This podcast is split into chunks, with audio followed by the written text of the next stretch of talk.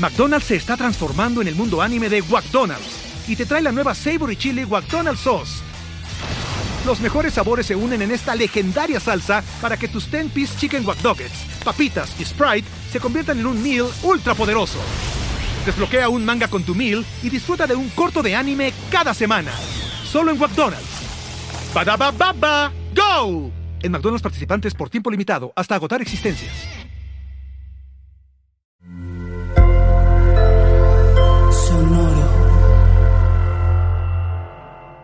Ryan Leaf es uno de los mayores busts de la historia del draft de la NFL, si no es que el mayor de todos.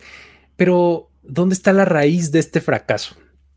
Más allá de su muy pobre desempeño en el campo durante su muy corta carrera en la liga, tras haber sido seleccionado además en la segunda posición global del draft de 1998, están una serie de decisiones muy cuestionables que pintan una historia que es mucho más compleja a nivel personal. Hoy aquí en Historias de NFL para decir wow, primer episodio especial de Vidas para decir güey, presentando a Ryan Leaf. La NFL es un universo de narrativa, testimonio, ocurrencia y memorias que nunca, nunca dejan de sorprender. Y todas las reunimos aquí. Historias de NFL para decir wow, wow, wow, wow, wow, wow, wow. Con Luis Obregón y Miguel Ángeles es. Saludos amigos, ¿cómo están? Bienvenidos, bienvenidas a todos. Vamos a eh, hacer esta, esta edición especial, ¿no? Porque es algo que, veníamos este, platicando desde hace ya algún tiempo, que teníamos ganas de hacer y hoy lo convertimos en realidad, especial de Vidas para Decir Güey. Vamos a presentar a Ryan Leaf, Luis Obregón y Miguel Ángeles. ¿Cómo estás, amigo? Bien, pues mira, como bien dices, es una de esas cosas que de repente vamos manejando como posibilidades para, para el programa ya saben que esto, este programa se maneja con unos criterios muy, muy complejos, que son nuestros gustos. Entonces, este, de repente, fíjate, cuando, cuando, habla, cuando hablamos de ese tipo de vidas, me, acuerdo de esas jugadas, este, de la clásica jugada del, del, coaching que no, no, no, no, no, y todo empieza a salir mal. Y al principio es como, como de, bueno, no, ay, no, y cuando ves todo lo que salió mal, ya acabas con, una, un tono mucho más preocupado y de verdad es que esta vida para decir güey, es, empiezas como de, ay, güey, no manches. Y terminas con un, güey, no manches. O sea, de verdad. eso me pasó a mí cuando estábamos escribiendo este programa, porque, eh, pues, digo, ¿te acuerdas de eso? O sea, todo el mundo tenemos ubicados a Ryan Leaf como, bust, ¿no? qué asco, ¿no? Sí, sí por supuesto. ¿No? E, esa es como la fácil, ¿no? Y, pues sí, dices, ay, duró cuatro años en la NFL, qué horror. Pick número dos, pues claro que es un boss, ¿no? Este, pero empiezas como a rascarle a su historia y a ver y a ver más y más y acabas diciendo, no, es que este pobre tipo, pues estaba bastante atormentado, ¿no? La verdad es que sí, o sea, es, una cosa que, que es complicada de, de, explicar, porque sí, con uno como aficionado al NFL de repente se queda nada más con lo que viste en el campo y con lo que se reporta en los medios especializados en, la liga. Y es, un, es una muestra de cuatro años de la vida de, una persona. Pero de repente cuando te vas dando cuenta todo lo que va pasando después y todo, lo, todo el camino que tiene que seguir muchos años después de haber abandonado los reflectores del NFL, híjole, te, te quedas como con otra perspectiva y dices, güey, o sea, sí ha sido verdaderamente una vida bien complicada y, y, vale la pena platicarla precisamente por eso, para, sí, a lo mejor recordar esa parte inicial desde, de esta historia que es como su paso por la NFL, con todas las malas comparaciones que va a tener que sufrir toda la vida por, por esos nexos que tiene con otras personas, pero también para decir, bueno, esa fue la parte más tranquila de todo. Es que eso es lo más grave. O sea, si, empiezas como definiéndolo en pocas palabras y, pensando en, como en sus orígenes y demás, tienes que empezar por eso justamente, ¿no? Un tipo que nació además en, un lugar que es así como eh, medio remoto, ¿no? Eh, nació en un lugar que se llama Great Falls en Montana. De por sí Montana es, un lugar pues, bien agreste, ¿no? O sea, hay pastizales, ¿no? Básicamente en el invierno hace mucho frío y hay este, ranchos y hay paisajes padrísimos y nada más, ¿no? Entonces, nace ahí, nace a mediados de los 70, ¿no? En 76 y este, pues, básicamente tiene una infancia pues muy como de rancho, de pueblo, ¿no? Hasta que, eh, pues estando en esa zona que está muy al norte de Estados Unidos y más pegada al lado izquierdo del mapa, digamos, entonces tiene esta oportunidad de cuando está en la prepa, tener algo un poquito diferente en cuanto a su vida, que es el fútbol americano, ¿no? Y de hecho en la prepa le va bien y lo empiezan a reclutar a algunas universidades y ahí empieza un poco su historia, ¿no, Mike? Sí, de entrada es, chistoso porque, bueno, él era coreback desde la prepa, pero cuando lo veían los, las universidades, no, pues es un tipo enorme, es un tipo bastante fuerte, bastante, pues, digamos, de un físico impresionante. Y decían, oye, ¿sabes qué? Es que podría ser ala cerrada o podría ser linebacker. Imagínate, o sea, podría ser linebacker en acá en el colegial, ¿no? Porque pues el físico le da para eso. Él al final de cuentas decide que no quería probar otra cosa, él quería ser el coreback. Y termina eligiendo a Washington State, que ahora te contaba, me encantó la historia de cómo, de cómo, llega a Washington State, porque ya sabemos que los coaches reclutan a los jugadores. este, y entonces dicen que estaba en, un primero de enero viendo el, Rose Bowl, que es una tradición del primer día del año. Y estamos sentados en el Rose Bowl, suena el teléfono, contesta, Llega el head coach de Washington State que le habló para saludarlo y para recordarle como de pues, que la universidad lo estaba esperando. Y le dice, ¿estás viendo el Rose Bowl? Cheques nada más la habilidad de ventas del head coach. ¿Estás viendo el, Rose Bowl? Y él, ah, sí, sí, lo estoy viendo. Bueno, cuando tú vengas a esta universidad, tú nos vas a llevar a nosotros a, a jugar ese Rose Bowl. Ok. Ok, su selling point es bastante sólido, ¿no? está padre, es, muy buen golpe, es muy buen golpe así como mediático. ¡Órale, estás! Una cosa que creo que este, Ryan Leaf no sabía es que Washington State no había ganado el Pac-10 desde 1930. No. Esto es así como de. No había ido al Rose Bowl en todos esos años, o sea. Tenían como casi 50 años sin ir al Rose Bowl. Entonces, pues, pero dijo, tú nos vas a llevar al Rose Bowl. Porque, válgame, estamos a un coreback de hacerlo. Estamos a un coreback con físico de linebacker de llegar al Rose Bowl. Exacto, ¿no? Entonces, podemos decir que ahí empieza su camino al draft, ¿no? O sea, porque llega a, Washington State, ¿no? Llega ahí a esta universidad que, como ya mencionaste, pues no estaba en los primeros planos ni por mucho, ¿no? Con él ya entre sus filas en su segunda temporada, no, en su tercera temporada, perdón, ya como junior, ya establecido y demás, lleva a la universidad efectivamente a ganar la conferencia por primera vez en todos estos años y los lleva al Rose Bowl, efectivamente. Eventualmente pierden contra Michigan, ¿no? En el Rose Bowl. Pero bueno, ese año Michigan quedó campeón, era cuando el campeón se determinaba por, por estos votos de los periodistas de la AP y demás, ¿no? Entonces, pero bueno, a final de cuentas, cumple con la promesa y ahí como junior, imagínate Ryan Leaf este, poniendo de nuevo en estos primeros planos a la universidad, teniendo una temporada de junior espectacular, ¿no? O sea, eh, termina en tercer lugar en la votación para el trofeo Heisman ese año, solamente detrás de Charles Woodson, que es quien lo gana.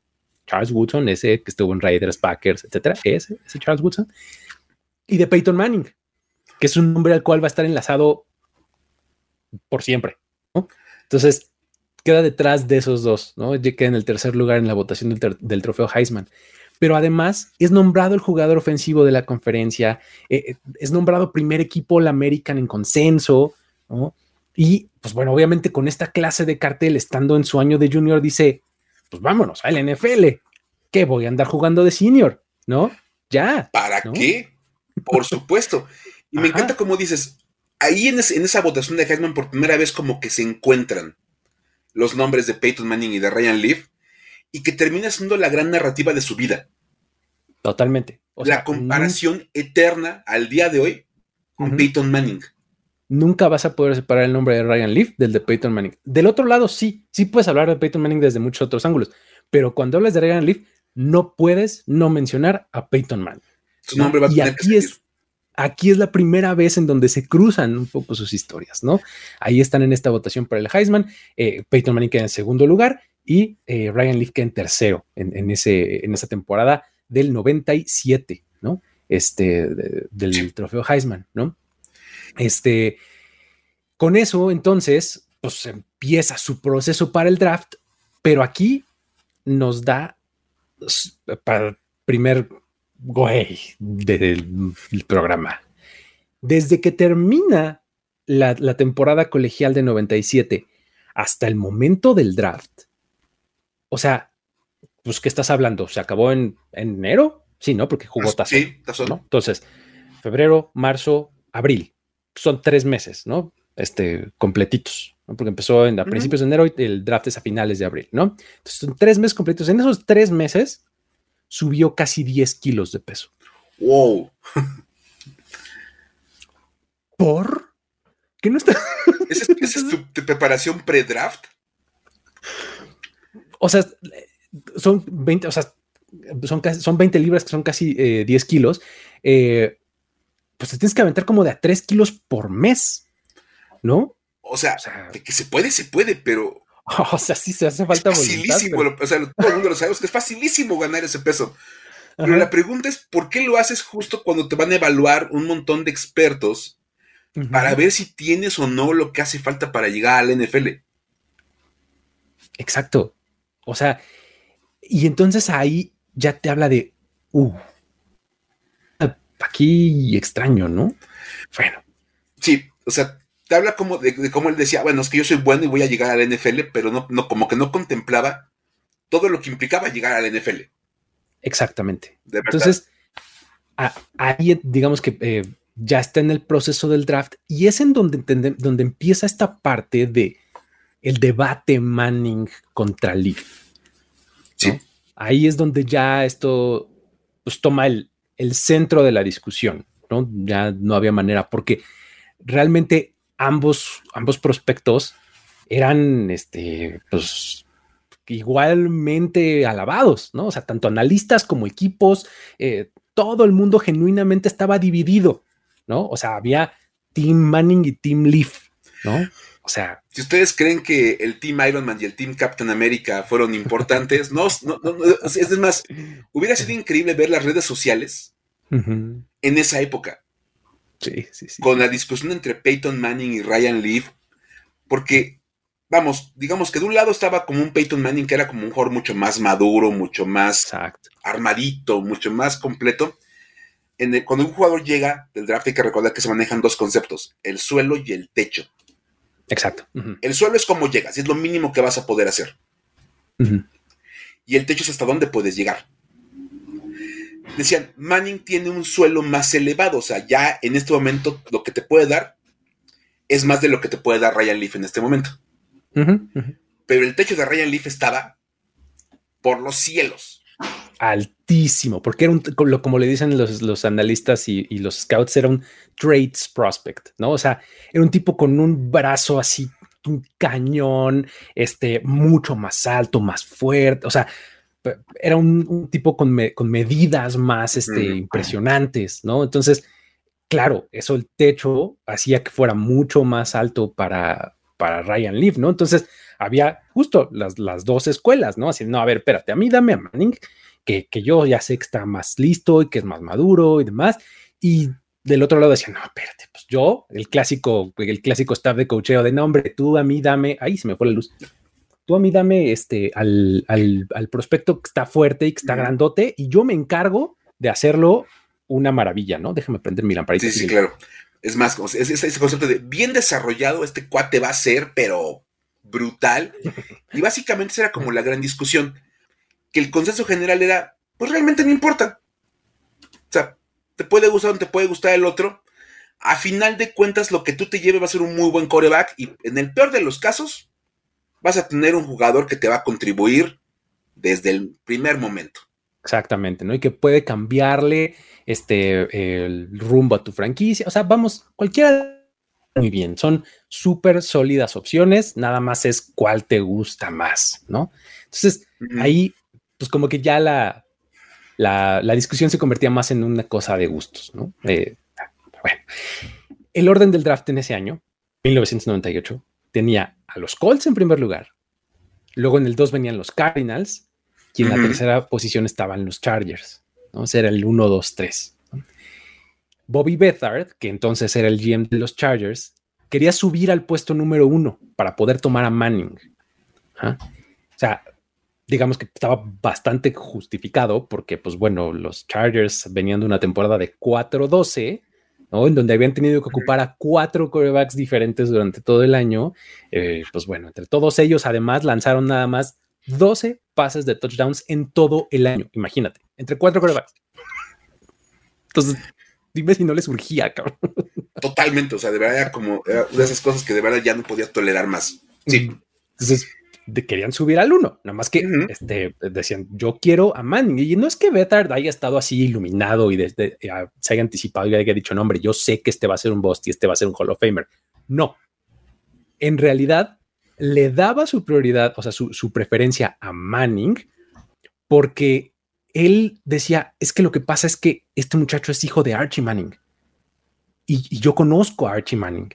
Y yo sé que pues, por lo menos el linaje y la disciplina de la familia y el estilo, pues, lo hacen un prospecto que para mí es más familiar y me siento más tranquilo con Manning. Te da más seguridad. Era eso, ¿eh? O sea, no, no así de, hombre, hombre, yo, yo sé que Manning, no, no. O sea, nada más ese asunto un poco, si quieres, hasta de nepotismo, no sé, algo, ¿no? Pero bueno. Del lado, es lo más normal del mundo. Absolutamente, ¿no? Del otro lado estaba Bill Polian en, este, en los Colts, que era el presidente en ese momento del equipo. Él le dijo, hombre, pero estás equivocado. O sea, yo estoy en el uno del draft también porque tengo mis propios problemas, ¿no? O sea, ellos ganaron nada más tres partidos una temporada antes y también tuvieron a cuatro corebacks a lo, largo de la temporada, ¿no? Ahí entre ellos, por ejemplo, estaba Jim Harbaugh este, entre esos, entre esos eh, corebacks que tuvieron un año antes, ¿no? Este, um, y pues bueno, a final de cuentas, no les cambian la selección número uno, los Colts se inclinan por Manning, se llevan a Peyton y eh, el asunto es que también dentro de la organización de los Colts tampoco es como que estuviera tan clara la preferencia, porque eh, los scouts eran los que decían, no, no, no, Ryan Leaf es mucho mejor prospecto, vele sus características y no sé qué y tal. A nivel prospecto, yo le apuesto a Leaf. Pero, pues el voto de calidad lo tenía Bill Polian, ¿no? Que pues obviamente estaba diciendo, a ver, con los coaches que necesitamos, tal, tal, tal. Tienen un workout privado con Peyton Manning y se da cuenta de que el momento de, soltar el balón, o sea, de, de lanzar, el balón salía con más fuerza de su mano, o sea, como dicen, con mayor zip, ¿no? Esta expresión de zip, ¿no? Es, era el mejor el zip de Manning que el de Ryan Leaf. O sea, Ryan Leaf llega más lejos. Pero al momento de salir de la mano, la potencia con la que salía el balón, le gustaba más la de Manning y decían, no, este eh, me gusta más que el otro, ¿no? Entonces, se inclinan por, por Manning y pues bueno, ahí es este, eh, como él termina en los Colts, ¿no? A todo esto se agregaba el hecho de que los reportes sobre la personalidad de Ryan Leaf, pues tenían sus red flags, ¿no? Por ejemplo, ya hablamos del hecho de que ganó sus casi 10 kilos eh, desde el proceso de cuando terminó su temporada colegial hasta el draft, ¿no? Ese era uno de ellos. Otro, y probablemente el más importante y el que es clave a lo largo de toda su vida, es eh, un problema como de personalidad. O sea, era un tipo que pues como que tenía demasiada seguridad, si se puede hacer eso, o sea, era rayaba en lo arrogante, pues. Trataba muy mal a sus compañeros, este, pues andaba ahí como eh, el suelo no me merece, ¿no? O sea, de hecho, incluso había hasta un chiste en Washington State, imagínate, en la universidad donde estaba, había un chiste que, que, que, rondaba así el locker y el personal que decía, ¿tú sabes cuál es la diferencia entre Ryan Leaf y Dios? Y la respuesta era, pues que Dios no cree que es Ryan Leaf. ¿No? o sea, imagínate el nivel de arrogancia que tenía Ryan Leaf. Entonces, los Chargers, eh, de todos modos, seguían necesitando a su coreback y tenían a Arizona en medio. Entonces, pues, había que llegar a él de alguna manera, ¿no, Mike? ¿Cómo le, cómo le hicieron para llegar ahí? Pues ya saben que cuando un, jugador, un, un, jugador está en la mira de un equipo, dicen, vamos a tener que hacer lo que sea necesario. Y eso implicó pues llegar con un botín que le ofrecieron literalmente a los Cardinals, porque pues fue un botín bastante interesante. Fíjate, acá está la compensación. De entrada pues era nada, hacer el, el intercambio de selección, ya sabes, pues, los Chargers al 2, este, los, los, los, Cardinals al 3. Y, este, y además venía un paquete que le ponían ahí los Chargers, fíjate, que incluía la segunda ronda de ese año. Te dabas tu segunda ronda. Que además era temprana, ¿no? Porque pues estás, al principio. Estaban eligiendo este... la 30 o algo así, ¿no? Porque eran menos equipos en ese entonces. Sí. Por ahí, ¿no?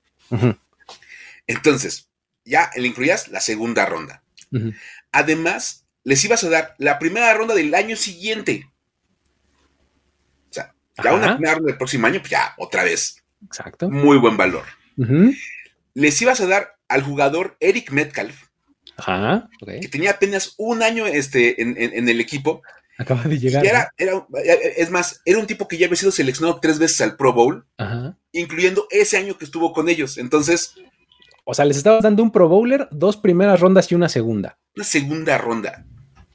Válgame. O sea. Ok. por subir una posición. Por subir un lugarcito. O sea, de verdad, nada más por. Déjame seleccionar yo al, que no quieran los Colts y ya con eso. Básicamente, esos estaban atendiendo los Chargers. O sea, al que no tomen los Colts, lo voy a tomar yo. ¿No? Sí, ese acabó siendo como la filosofía de los Chargers, de bueno, los Colts no hay manera de que nos cambien la primera selección, vamos a dejarlos que hagan su proceso. Si eligen a Manning, tomamos a Leaf, si eligen a Leaf, tomamos a Manning. ¿No? Básicamente. Y por ese privilegio de poder tomar esa decisión, dieron todo lo que le dieron a los Cardinals. Hijo de manches. Que otra vez, eh, cuando uno evalúa este tipo de cambios en el retrovisor, se ven re mal. Pues sí, aquí puedes aplicar otro güey. Pues, no, Y yo también aplicaría un, güey con los, porque acá lo ponían, imagínate los scouts de los Colts que decían, Ryan Leaf. No, no, no, Ryan Leaf.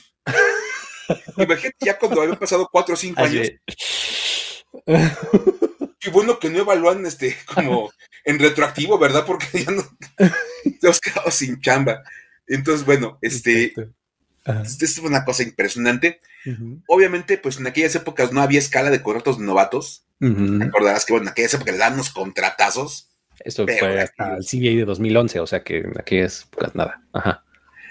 Ah, este, Ryan Leaf acabó firmando un contrato de 31 millones de dólares, con 11 millones garantizados. Y era obviamente el contrato más grande para un novato hasta, hasta ese momento. Luego llegaron los más grandes, pero pues, ya tenía un montón de dinero.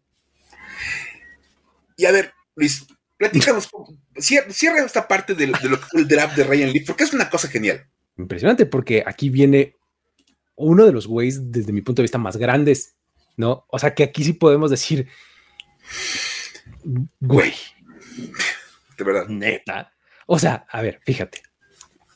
Seleccionan a, este, a Ryan Leaf, los Chargers. Todo bien, padrísimo. Uh, wow, fiesta, exacto.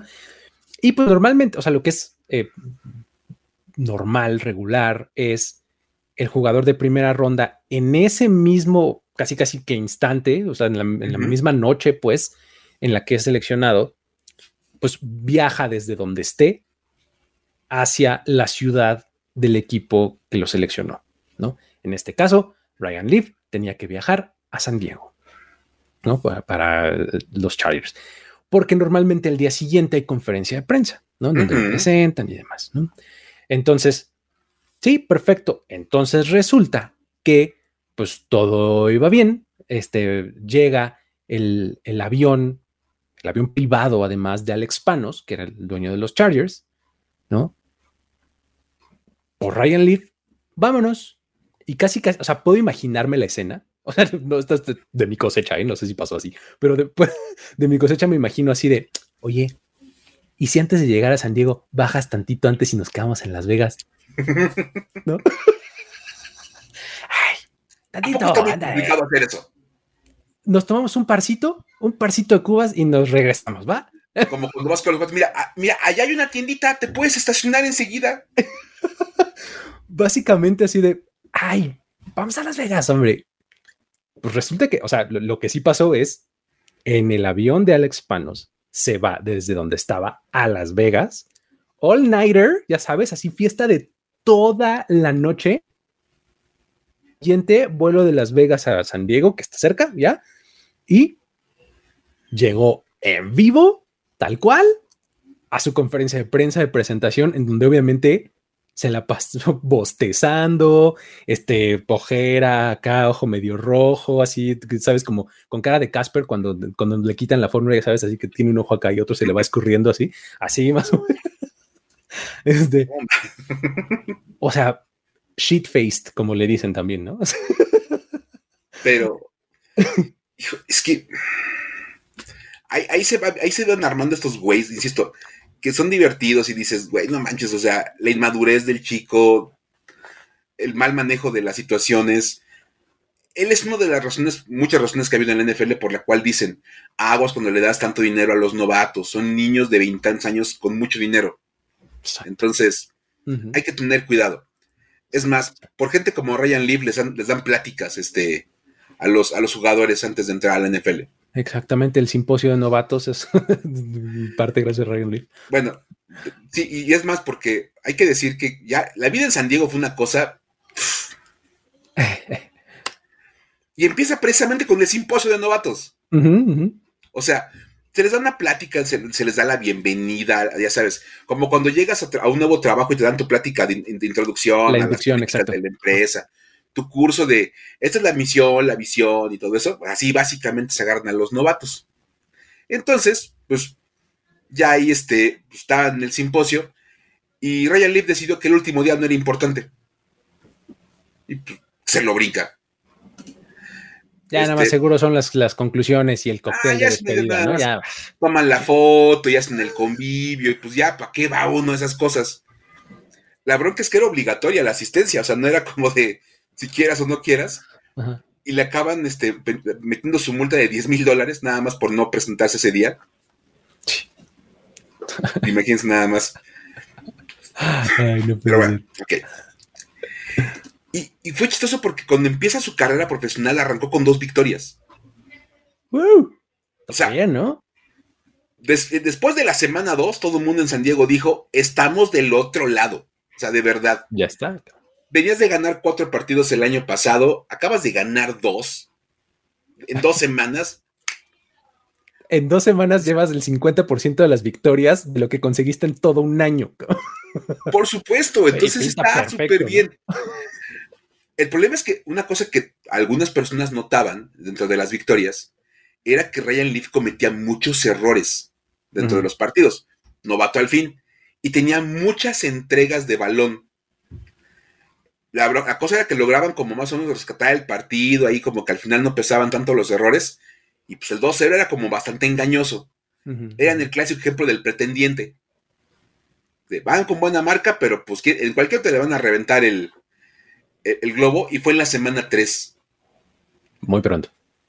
Si quieren una estadística para decir, güey, el juego de la semana 3 de Ryan Leaf contra los Chiefs fue un juego así. Sí, ahí les va, ahí les va el stat line.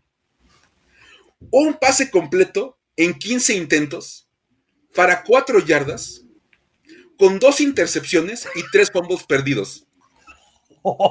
es que sí está de risa loca. O sea, sí está de. Es neta. O sea, no hubiera salido a jugar y tal vez nos haces menos daño, ¿no? O sea, te quedas sentado en la banca todo el partido, pasan, pasan menos cosas malas. Es total. O sea, mínimo no entregamos el balón cinco veces. O sea, Nathan Peterman llegó nada más a revivir viejas glorias de otros corebacks como Ryan Leaf. Obviamente, este, después de ese partido, pues ya te imaginarás cómo estaban este, los, los periodistas todos ahí, pues, leads para aplicar las preguntas. Porque obviamente tenían que aplicar las preguntas. Y, en ese momento eh, estaba ahí uno de, un tipo que se llama Jay Posner, periodista de San Diego Union Tribune, y, se, hizo de palabras con Ryan Leaf, se hicieron de palabras, se enojó Ryan Leaf, le, le gritó este, como de, knock it off, no me hables. Sea la frega, ya vámonos, ¿no? le dijo fucking. Le brindó todos los comentarios que le pudo decir. Todas las F-bombs y todas las S-bombs y todas las. Todas las bombs. La P-bomb y todo lo que ustedes quieran. Le aventó todo lo que le pudo decir. Se, puso súper violento. Y fue tanto el, el, escándalo que estaba armando con Ryan Lee que tuvo que, que tuvo que entrar Junior Seyo, Ajá, ajá. ajá. pescarlo de la cintura y vámonos. Y entre Junior Seyo, un ejecutivo de los Chargers, tuvieron que sacar del locker a Ryan Leaf para que no se hiciera, no se hiciera todavía más grande el pleito con Jay Posner. Sí. Estábamos en la semana 3 de la temporada de novato. Es lo que te iba a decir. El problema es que estaba muy temprano en su carrera. Y si me preguntas, y de hecho él mismo reconoce que ese fue el principio del fin. O sea, Sí. ese partido tan malo, seguido por el, el- el confrontamiento que tuvo con el periodista, ese fue el principio del fin. Tres semanas adentro de su carrera profesional. Está muy O sea, cañón. no, no duró ni un mes como profesional y ya estaba empezando como en esta tendencia eh, decadente. Es más, a la semana siguiente lanzó cuatro intercepciones en la primera mitad, Ajá. porque ya efectivamente ya estaba en un punto en el cual de verdad este, las cosas iban pues, en, en caída libre rápidamente, o sea, de verdad, de manera instantánea, y lo tuvieron que mandar a la banca para meter a Craig Wallihan, Que había sido una selección de sexta ronda eh, atrás. Y, imagínate que, to- que- Imagínate, cabrón. imagínate que dos primeras rondas, una segunda ronda y un Pro Bowler Ajá. por tomar a un cuate que vas a mandar a la banca en la semana 4 para pon- poner un tipo de sexta ronda. Sí, es- Está Güey. cañoncísimo. De verdad, o sea, de verdad ahí es cuando ya dices. Curiosamente, hay que decir que en ese momento tampoco le iba muy bien a los Colts y la, la- la comparación con Peyton Manning no era muy diferente. exacto. Porque en ese momento, pues Peyton Manning también lanzaba un chorro de intercepciones y los Colts eran un equipo malísimo y perdían. Decían, bueno, ok, están los dos en equipos malos. Exacto, growing pains, ¿no? Ahí van, van a aprender y van a madurar y tranquilos, ¿no? O sea, ¿no? Eh, o sea, o sea, estamos mal, pero salvo por el pleito con el periodista, todo lo, lo está pasando exactamente igual a los Colts. Exacto, ¿no? Salvo un pleito con un periodista, todos los demás es más o menos como la misma onda. Exacto, exacto. Total que bueno, para hacerles el cuento muy largo de esta temporada de novato, para noviembre ya había perdido el puesto titular de manera definitiva. Ya de plano. Ya estaba en la banca, ya estaban utilizando a Wellihan. Este, terminó la temporada con 1289 yardas, con dos touchdowns, 15 intercepciones Imagínate. y un rating de 39.0 Ah. en 10 juegos. En 10 partidos. No o sea, O sea, hijo. o sea, te promediaba 130 yardas por partido por pase. Ajá, exactamente. Y Dos más de una intercepción un de juego. cada cinco juegos. Ajá. Eso sí, tu intercepción y media por partido. 1.5, exacto. O sea, por donde lo quisieras analizar, los números estaban desastrosos. Sí, está muy cañón. Eh, Es más, este, eso, eso no nada más le generó problemas a la, a la gente, ¿no, Luis? También generó como broncas con, con los jugadores. Es que eh, el asunto es que imagínate que, o sea, tienes a este, a este chavo que, que trajiste en la segunda ronda, que se que pues, todo el mundo manejaba como el salvador de la franquicia y demás y todo. Y pues tenías a ciertas personalidades ya establecidas, veteranos en el equipo, ¿no? Ya mencionaste a Junior Seau hace rato. Tenías a Rodney Harrison, por ejemplo, en el equipo, que pues, era otra personalidad conocida y ya establecida como veterano. Imagínate a que llegaron al grado de llegar con el front office y decirle, oigan, ayúdenos, necesitamos otro coreback. Este chavo nada más no, no, no se deja coachear. Ese era el principal problema, ser todo lo interceptado y demás que quieras, pero esas cosas se coachean con mejores decisiones, con mejores lecturas, con no sé qué. Pero el problema es su actitud, siempre. O sea, cuando te quieres acercar, cuando lo quieres a platicar con él, cuando quieres hablar, cuando lo que sea, te manda por un tubo, pero de volada, ¿no? O sea, ese es el problema y por eso era que los veteranos decían, no queremos este tipo aquí, ¿no? O sea, mejor vamos a firmar a un veterano que termine la temporada y ya minimicemos el daño, ¿no? Imagínate nada más, ¿no? O sea, tam- dijo, o sea, Yo, yo imagino, imagino, o sea, imagino a Junior Seyo y a, a Rodney Harrison teniendo que ir a decirle al, al- al front office de, yo sé que tu selección de primera ronda no va a funcionar, y ya sé que no tenemos este próximo año, así que mejor vamos por un veterano. Tráiganse un veterano que juegue en su lugar, porque este chavo nomás no tiene como ninguna pinta. Y es, es efectivamente el tema de la evaluación pre-draft te demuestra que vale para dos cosas. Sí. O sea, de verdad hay muchos factores en, el proceso de un jugador que no tienen nada que ver con la evaluación del talento. Tú puedes decir, me encanta el jugador, tiene un super brazo y todo, pero el tema del carácter, que de repente los equipos ahora cada vez maximizan más, es por una razón. Han vivido casos como el de, como el de Ryan Leaf N cantidad de veces cada franquicia. Sí, totalmente. Cada equipo tiene su, tiene, su Ryan Leaf en otra posición, en otro lugar, lo que tú quieras, pero todo el mundo tiene el suyo. Exacto.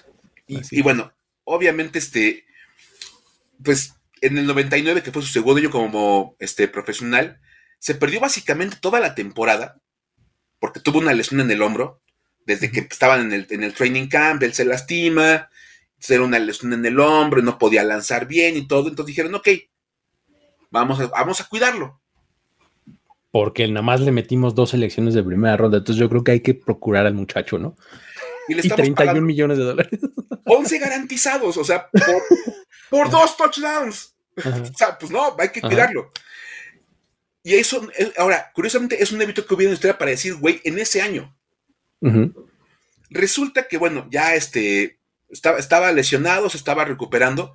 Lo tuvieron que suspender porque se peleó con un ejecutivo y con un coach de los Chargers. lesionado. Mientras estaba lesionado. Mientras estaba lesionado y estaba en proceso de rehabilitación, se peleó con un ejecutivo y con un coach. Entonces lo suspendieron. O sea, ¿cómo suspendes un jugador lesionado? O sea, ¿no te presentas a rehabilitarte? Pues sí, seguramente, exacto. y, y resulta que lo suspenden y este, ya suspendido, que se lo cachan, eh, eh, lo cacharon en video, jugando un partido de tochito en un parque. Imagínense nada más que, o sea, te suspenden porque, porque te peleaste con el coach, con el, con el ejecutivo, no te estás rehabilitando con el equipo y te cachan en un parque jugando tochito. no puede decir. Y como, lo que, como quedó en video, el equipo lo tuvo que poner una segunda multa por estar violando las cláusulas de su contrato. Pues eh, sí, o sea, los contratos ahí dicen no te no puedes hacer eh, actividades fuera de las instalaciones que impliquen riesgo para tu físico, ¿no? Y, no sé si estás rehabilitando un, hombro, creo que lanzar en un partido tochito probablemente pudiera dañar ese hombro. Dos descalifica, ¿no? Entonces, bueno. ¿no? Está, está tremendo porque, eh, o sea, eso, de nuevo, te habla de su approach mental más que de cualquier otra cosa, de cómo en realidad le valía, o sea, le valió un cacahuate, pues, o sea. Realmente. No, así de, ah, me suspendieron, pues vamos a echar tocho aquí afuera, ¿no? Es más. tú no me vas a venir a decir qué hacer, ¿no? A ver, Luis, la historia de John Carney. Platícanos esa anécdota con John Carney. Otro ejemplo de, la vida de Ryan Leaf. Es que es, también es bien ilustrativa, porque fíjate, durante ese off-season del 99 al 2000, o sea, terminó la temporada 99, ¿no?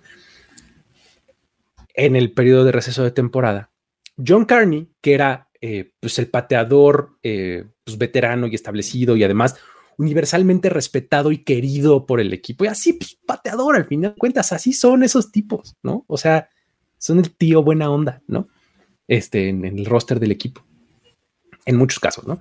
En otros son el outsider, pero en el caso de John Carney era, era el tipo que todo el mundo quería. Resulta que John Carney, su salario le daba para tener una isla privada en Fiji. Ok. Bueno. Tenía una isla privada en Fiji y durante el, durante el off-season organizó una plática motivacional con Tony Robbins, este personaje que es bastante famoso en esta cultura empresarial y de motivación y demás, ¿no? Entonces organizó este evento y entonces va y le dice a Ryan Leaf, oye, pues vente, te invito al evento que voy a organizar con Tony Robbins y demás. Este, pues pasamos además ahí un fin de semana en la isla y pues este, hacemos un poco de team building y demás. Y pues, oye, es Tony Robbins, ¿no? Pues está padre, ¿no? Y resulta que la respuesta de Ryan Leaf ante su invitación fue fuck Tom Robbins. así. O sea, tres palabras, directo, así, ¿no? Es, como cuando en la chamba te mandan, ya sabes, al curso de meditación o al curso de construcción de personal. Y nunca falta, nunca falta el empleado que, no, ¿para qué vamos? Ese güey ni sabe. Nada más que se lo dijo al organizador. Sí, claro. Con palabrotas, ¿No? ¿No? No vas y le dices a tu jefe, ese güey no sabe. Ya me he hecho este tipo de cursos. No, él sí lo hizo. O sea, de, no, güey, ¿cómo crees? O sea, estaban invitando a una isla privada. Ajá. Y todo lo que tenías que hacer para poder entrar era a venderte una plática con un tipo que algo le sabe. Tema. Entonces, Punto que ni le ponías atención, lo que sea, y ibas por los cócteles con sombrillita, ¿no? Este. Iba a estar en las Islas Fiji. O sea, unos días, por amor de Dios, pero bueno, ni eso quería hacer el buen Ryan Leaf. Y es más, eso se encadena porque en el 2000, otra vez ya estaban entrando al off-season. Y resulta que empezó a haber este, como el rumorcito de que le iban a dar de baja, que ya se acercaba el final de la carrera de Ryan Leaf en los Chargers, dos años después de haber sido seleccionado. Imagínense nada más. Y bueno, las especulaciones se hicieron mayores cuando resultó que les había, se dieron cuenta que les había mentido acerca de una lesión que tenía en la muñeca. Dijo, es que no, estoy lastimado de la muñeca, no puedo lanzar y no, no puedo entrenar. Y cuando le dijeron, ok, pues no entrenes, pues se fue a su casa y se fue a jugar golf. Porque no puedes jugar fútbol, pero golf. O sea, la muñeca está lastimada para jugar fútbol, pero no para jugar golf. Exacto.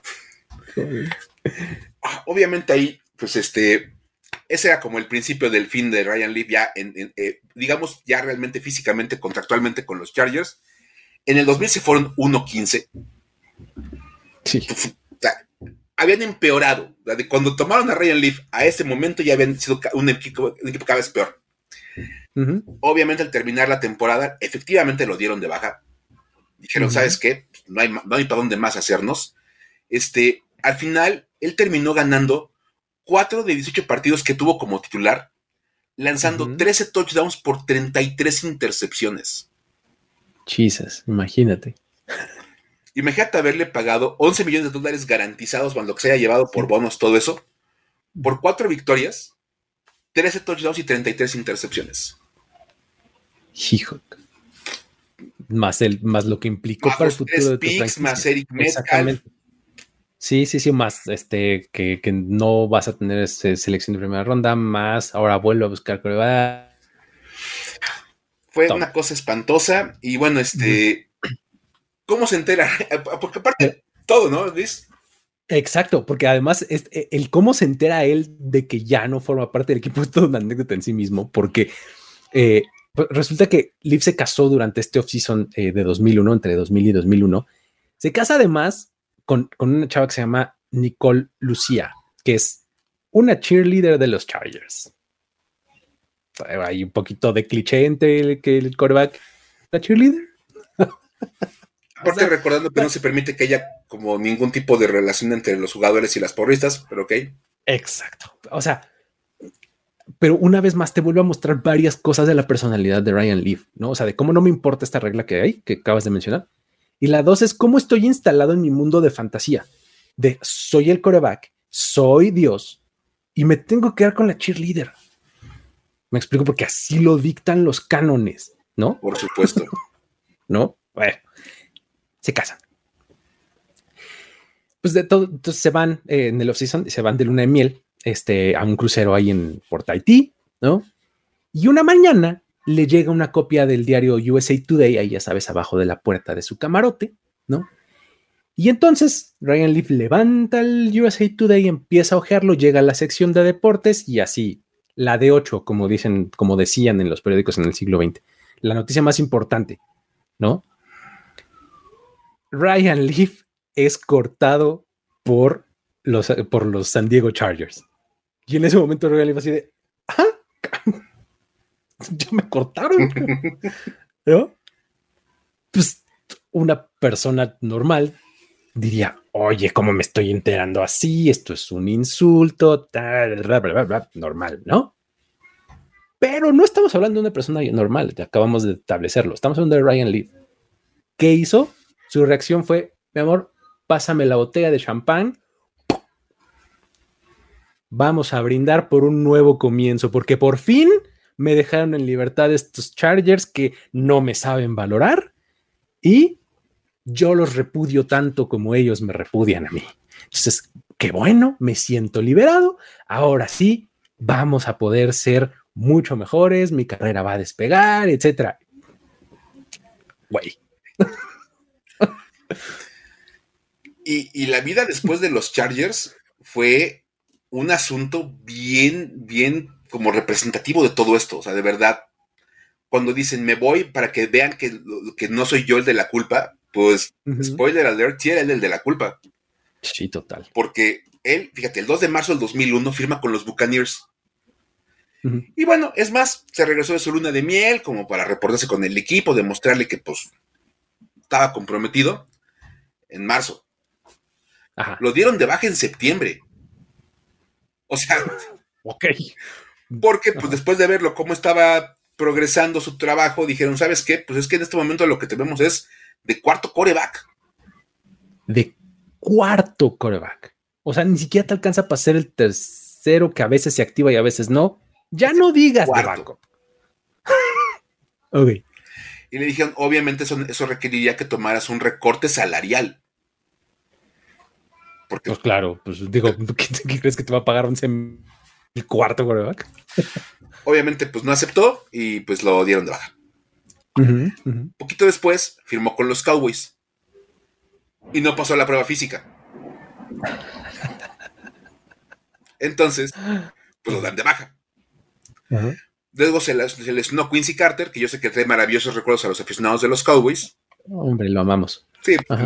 Eh, Cowboys Legend, perdón, perdón. Exacto, Con Cowboys Legend, Quincy, Quincy Carter. Y entonces, como se lastima, pues lo firmaron. Otra vez, como de, bueno, pues ya mínimo estamos acá, ¿no? Y jugó cuatro partidos lanzando un touchdown y tres intercepciones. Porque, pues, era como el rango. Ajá. Donde se movía. Obviamente, pues ya salió rápido de eso. Luego firmó con los Seahawks otra vez, este, a finales del 2000. O sea, todo pasó en un año. Los todo, exacto, eso es lo más impresionante. Todo esto pasó en un año. O sea, estuvo en el training camp con los Buccaneers, lo corrieron. En, temporada firmó con los, este, con los Cowboys, Lo, cortan, lo vuelven a firmar, juega cuatro partidos y terminando el año firma con los Seahawks. Ok. Y bueno, pues le dijeron, ok, vamos a una cosa, pues vamos, vamos a tratar de llevarte con calma porque da, da la impresión de que el talento está, esa vieja creencia de que el talento ahí sigue y que nada más ha sido mal manejado toda su vida. Pero pues se retiró antes de empezar el training camp, el 2002. O sea, y, cuando lees lo que él mismo dice de ese periodo de su vida, dice, en ese momento, cuando, cuando estaba con Seattle, yo decidí renunciar porque realmente ya, o sea, estaba completamente perdido. Yo, no, a mí no me interesaba ya el fútbol. O sea, por más que sí me ofrecían una buena oportunidad en Seattle y demás, dije, no, ya no quiero, ya. Y se acaba retirando él por sí mismo, o sea, no, lo cortan ni nada. No, y los números finales de su carrera son brutales. Terminó jugando 25 partidos, ya en total, toda su carrera. Fue titular en 21, lanzó para 3.666 yardas, completando el 48% de sus pases, que es bajísimo y logrando 14 touchdowns por 36 intercepciones para un rating final de 50.0. Válgame. Sobra decir, otra vez hablando de los nombres, para el 2001, Peyton Manning ya era Peyton Manning. Sí, ya. Ya, había reventado todo las expectativas, era un super coreback, uno de los mejores de la liga, entonces obviamente pues la comparación cada vez era más brutal en contra de Ryan Leaf, por eso se encontraban en el inicio y pues las carreras habían ido como en caminos totalmente diferentes. 2006 se fue a trabajar, ¿no? Hay como coach de corebacks de la Universidad de Texas A&M. Anduvo por Luis. Del oeste. Ah. Bueno, o sea, déjame decirlo así, la Universidad de Texas A&M. Del oeste. West. bueno, pues es una universidad. Exacto. Sí, eh, aquí es donde empieza como la parte post-NFL, por así decirlo, porque sí, regresa al, fútbol americano colegial. Eh, y justamente ahí es donde ya incluso él mismo verbaliza, ¿no? O sea, dice, pues mire, como, como jugador de fútbol, mis mejores momentos estuvieron en colegial y cuando jugar fútbol americano se convirtió en un trabajo para mí, perdió todo el brillo, ya, ya no, este, no era algo que me interesara y era un tormento y demás. Un par de años después, ya que se había hecho como de una estancia ahí más eh, importante con la universidad, empieza una cosa que se, es, donde la empieza a, tomar un poco un tono distinto, porque eh, en, en, 2008 el equipo eh, lo suspende, la universidad lo suspende, porque lo sorprenden llegan a la conclusión de que le pidió un analgésico a uno de los jugadores para lidiar con su antigua lesión de muñeca, esta famosa que ya nos mencionaste, ¿no? Y pues bueno, lo suspenden y demás, y al día siguiente que lo suspenden, él renuncia a su cargo, ¿no? está ahí, este, como viéndose, eh, pues digo, aceptando un poco el hecho, ¿no? Creo que por ahí, por ahí viene el hecho de que en el proceso del draft de 2016, cuando venía Johnny Manziel como prospecto, él decía, es que me estoy viendo reflejado en ese muchacho, ¿no? Pero lo más grave, o sea, de verdad, y cuando hablamos de la vida de Johnny Manziel, es daría para otro capítulo de esta serie.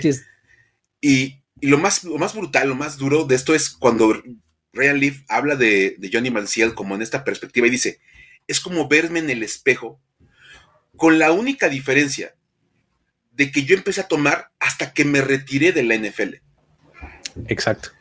Si en ese momento todos los equipos no le corrieron a Johnny Manciel, es porque de verdad todavía hay mucha ingenuidad en la NFL.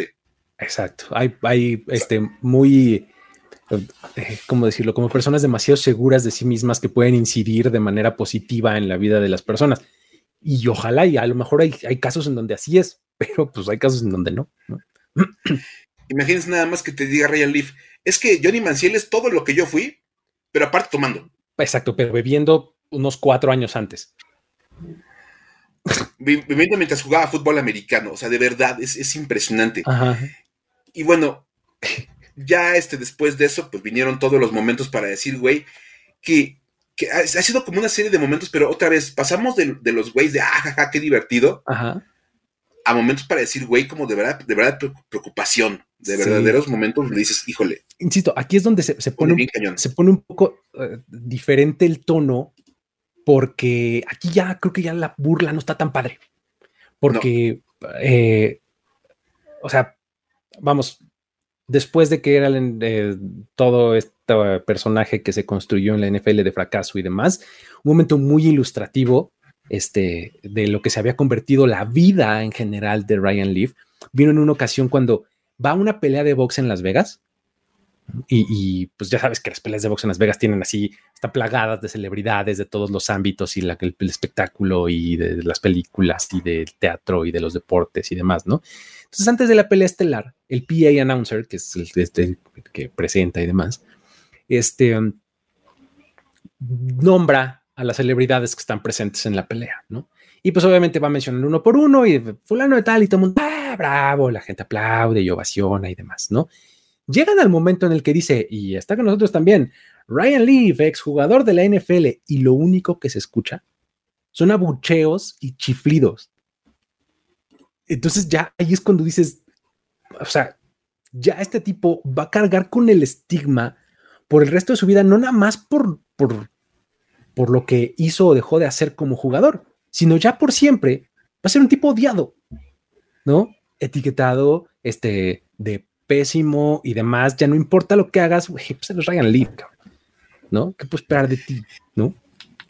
Y que tristemente llevó a un montón de cosas más, ¿no? Porque justo después de esa pelea va a una fiesta, eh, le ofrecen ahí, ya sabes, este, el trago y le ofrecen después una pastilla de, de Vicodin, de Vicodin, para que lo mezclara, una cosa que él nunca había hecho. Entonces de repente ya empieza como a entrar en otras cosas que pues van escalando. Sí, exactamente. Ese es el momento eh, que, marca los próximos años de su vida, por lo menos la siguiente década o algo así.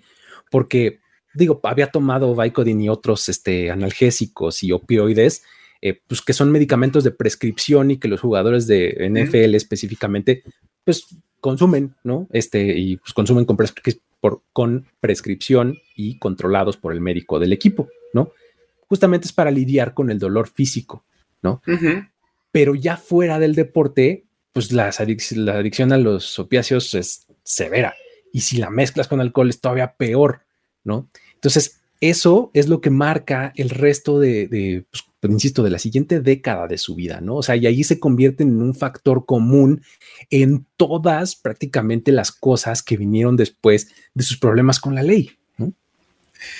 Y es que ah, después de ese, incidente, de, eso, es una espiral de, de problemas y problemas y problemas. Y fíjate, en 2009 fue acusado por robo y posesión de sustancias controladas. pues seguro, ¿no? O sea, sustancias controladas es medicamento, ¿no? Luego, en 2010, se tuvo que declarar culpable por siete cargos de posesión de sustancias controladas obtenidas por fraude. O sea, falsificó recetas para tener... Hacerse de medicamentos.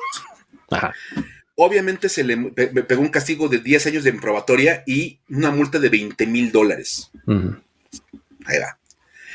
En marzo de 2012 es arrestado allá en Lewistown, Montana, por allanamiento, robo y posesión de drogas peligrosas.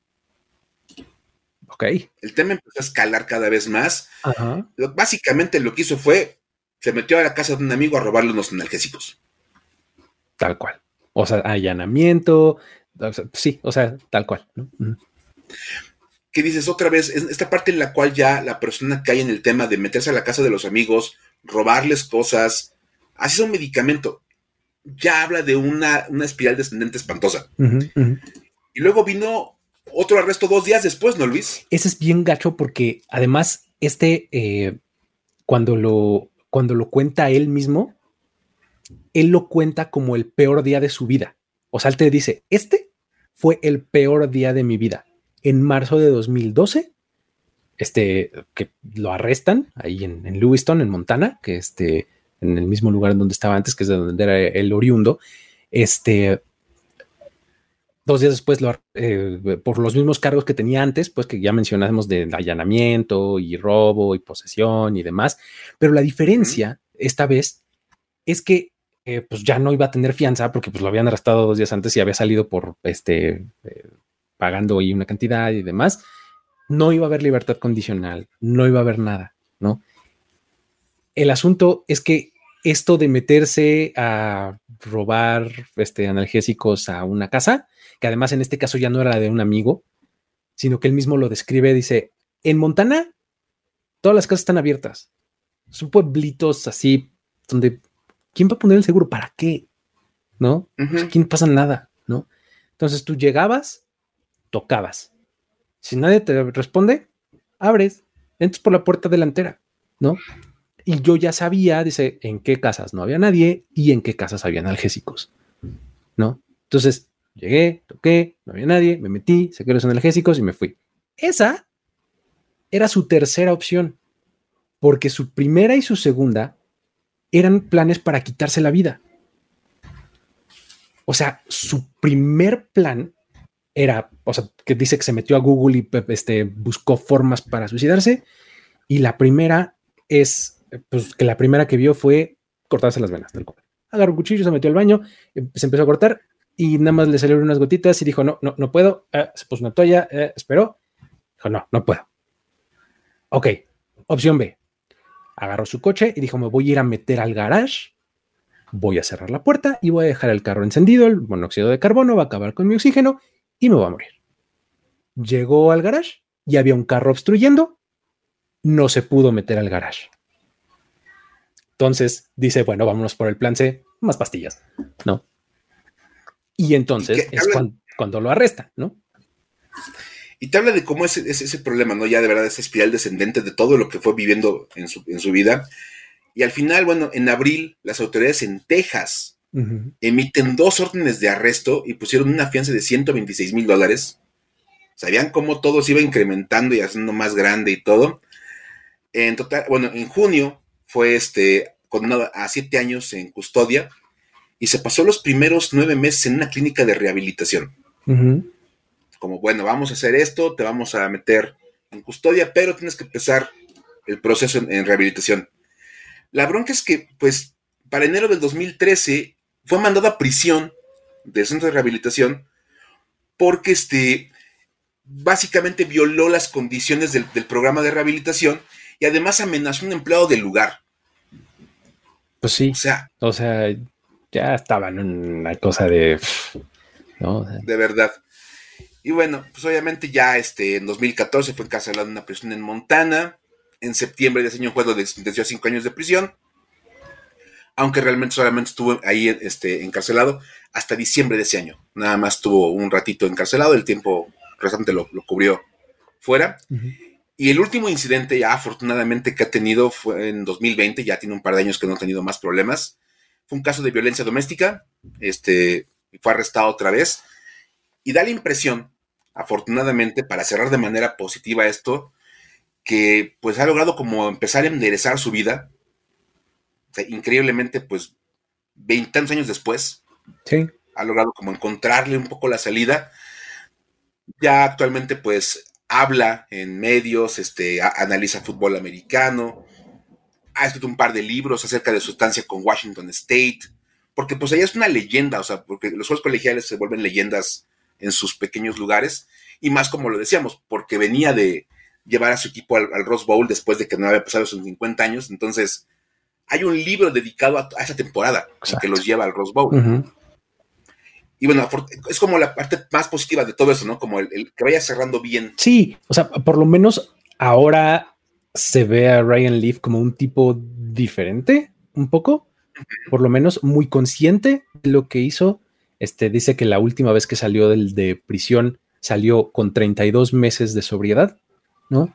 Y este, de, a partir de ese momento lo que se dice y lo que se sabe es que se ha mantenido sobrio y este, pues por lo menos lo ves ya con una fundación, por ejemplo, que ayuda a gente, y lo ves como speaker justamente para hablando de este tipo de adicciones y demás. Este, eh, incluso eh, ha sido el, feeling, como el reemplazo que hizo en su programa que tiene todos los días, cuando él llega a no estar o lo que sea, ha, dejado a Ryan Leaf para conducir su espacio, es analista de fútbol americano colegial, o sea, como que ha medio encontrado el rumbo, como bien dices, 20 cacho de años después. Y, que me gusta el comentario de Arturo Castro que dice mejor tarde que nunca, sí, ah, definitivamente. por bueno supuesto. sí. le tomó muchísimo tiempo, pero afortunadamente ha ido encontrando como esa salida y creo que es la parte también a reconocer, porque vaya, o sea, este hablar de historias, de, vidas para decir güeyes, porque de verdad han pasado por una cantidad de cosas, eh, decíamos, desde las divertidas hasta las nada divertidas, como estas cuestiones de todas las adicciones y los arrestos y todo, y la buena noticia es que, bueno, afortunadamente en este momento que estamos haciendo este programa, la vida de Ryan Leaf ya empezó a tomar como un giro diferente, ya es una persona distinta y, ojalá, ojalá se mantenga así, la verdad es que por, sí. por bien de todos. Y, lo ves también, ah, pues gráficamente, pues en su persona, ¿no? O sea, lo ves cuando salía de la universidad y es pues, chamaco, pues, de veintipoquitos años y tal cual, ¿no? Grandote y así medio fuerte, ¿no? Ves cómo se va degenerando y degradando su físico hasta que cuando lo meten a la cárcel y demás es súper este, gordo así, los cachetes y la papada tremendos, este, sin, o sea, sin pelo ya, o sea, pues de, de rapado, este, la barba ahí muy descuidada, este, mal, se ve muy ojeroso, ¿no? Y de repente lo ves ya salir y lo ves ahora y dices, oh, wow, qué diferencia, ¿no? O sea, sí. ya se ve mucho mejor, ¿no? Y eso es lo que, eso es lo que nos da gusto, la verdad, que dentro de todo esto que le, ha pasado a Ryan Leaf en su vida, está cerrando de buena manera y está teniendo una segunda oportunidad de, salir adelante y qué bueno que le está tomando y ojalá le vaya muy, muy bien en el futuro porque pues sí tiene como un chorro de, de, tiempo para todavía salir adelante. Pues es básicamente nuestra, nuestro rango de edad. Tal cual, exactamente, exactamente. Y a, a mí me lleva años, entonces dices, no me para una persona terminada en la vida, entonces creo que pues le queda un buen tiempo para salir adelante y seguir con, mejores cosas. Sí. a mí me da mucho gusto, la verdad, por, por Ryan Leaf. Y, la, pregunta acá que nos hacen es, ¿tiene hijos? Sí, tiene, tiene hijos. En, este matrimonio que les contamos con la cheerleader duró poco. y luego se casó este, y tiene, me parece que uno o dos hijos más este, ya en, su segundo matrimonio. Y sí, sí, sí tiene. Y pues ahí va. Ahí está. Eh, así está la historia de, de Ryan Leaf. Y vaya que es una vida para decir güey en diferentes tonos, ¿no?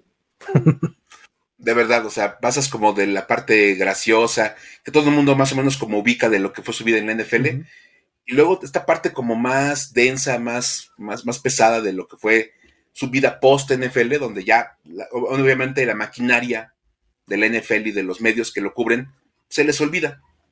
Sí, y ya. Exacto, o sea que es, eh, es un poco lo que, lo que decían al inicio, ¿no? O sea, cuando te pones a analizar todo esto, te habla de una perspectiva mucho más integral. ¿no? O sea, de cómo, pues sí era malo en el campo, pues eso no se puede negar, pero eso solamente era un pedacito de su vida y que probablemente haya sido reflejo de todo lo demás, ¿no? Y cómo esos tres, cuatro años malos en el campo acabaron generándole años y años y años de problemas y de adicciones y de un montón de cosas.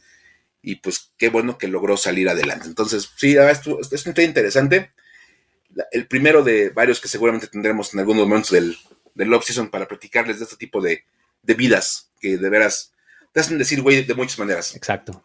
Así es, pues muchísimas gracias a todos eh, por haber estado por acá eh, en este espacio, gracias por sus comentarios acá en vivo, gracias a los que ven esto en YouTube, dejen aquí un like, un, este, un comentario en la zona de acá abajo, si lo escuchan en formato podcast, muchísimas gracias también por hacerlo, este, Ahí eh, estamos en, una nueva distribución, ya estarán escuchando ahí este, las cortinillas de Sonoro al principio y al final de este podcast, entonces también ya saben que les agradecemos también a todo el equipo de Sonoro por esta distribución y muchísimas gracias a todos. La próxima semana estaremos de vuelta por acá con nuevos temas y mañana en, acá en Primero y Diez ya saben que hay cosas todo el tiempo, va a haber Field Room con este con Jorge, con Fernando. El jueves vamos a estar hablando ya de posiciones y que si los corebacks y no sé cuánto. Entonces, ustedes ya saben, no nos abandonen y no los abandonamos nosotros.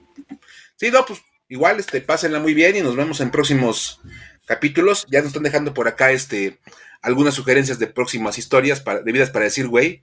Ya dijeron Johnny Manciel, Marcus Russell. Ahí dejen también sugerencias acá en los comentarios, acá en nuestros este, cuentas de Twitter y yo los veo este, también allá por mi canal. Andamos también haciendo cositas. Perfecto. por si quieren complementar su contenido de NFL, pues para que tengan ahí más opciones.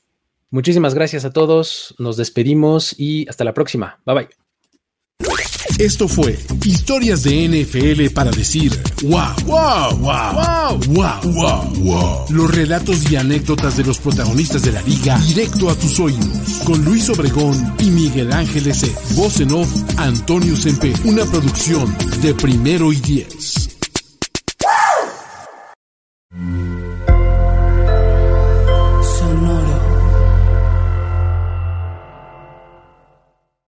With the Lucky Land slots, you can get lucky just about anywhere. This is your captain speaking. Uh, we've got clear runway and the weather's fine, but we're just going to circle up here a while and uh, get lucky. No, no, nothing like that. It's just these cash prizes add up quick. So I suggest you sit back, keep your tray table upright, and start getting lucky. Play for free at LuckyLandSlots.com. Are you feeling lucky?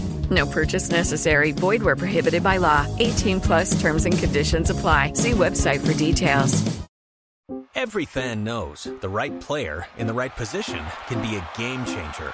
Put LifeLock between your identity and identity thieves to monitor and alert you to threats you could miss.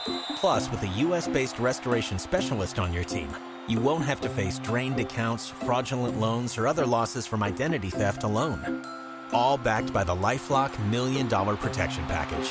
Change the game on identity theft. Save up to 25% your first year at LifeLock.com slash aware.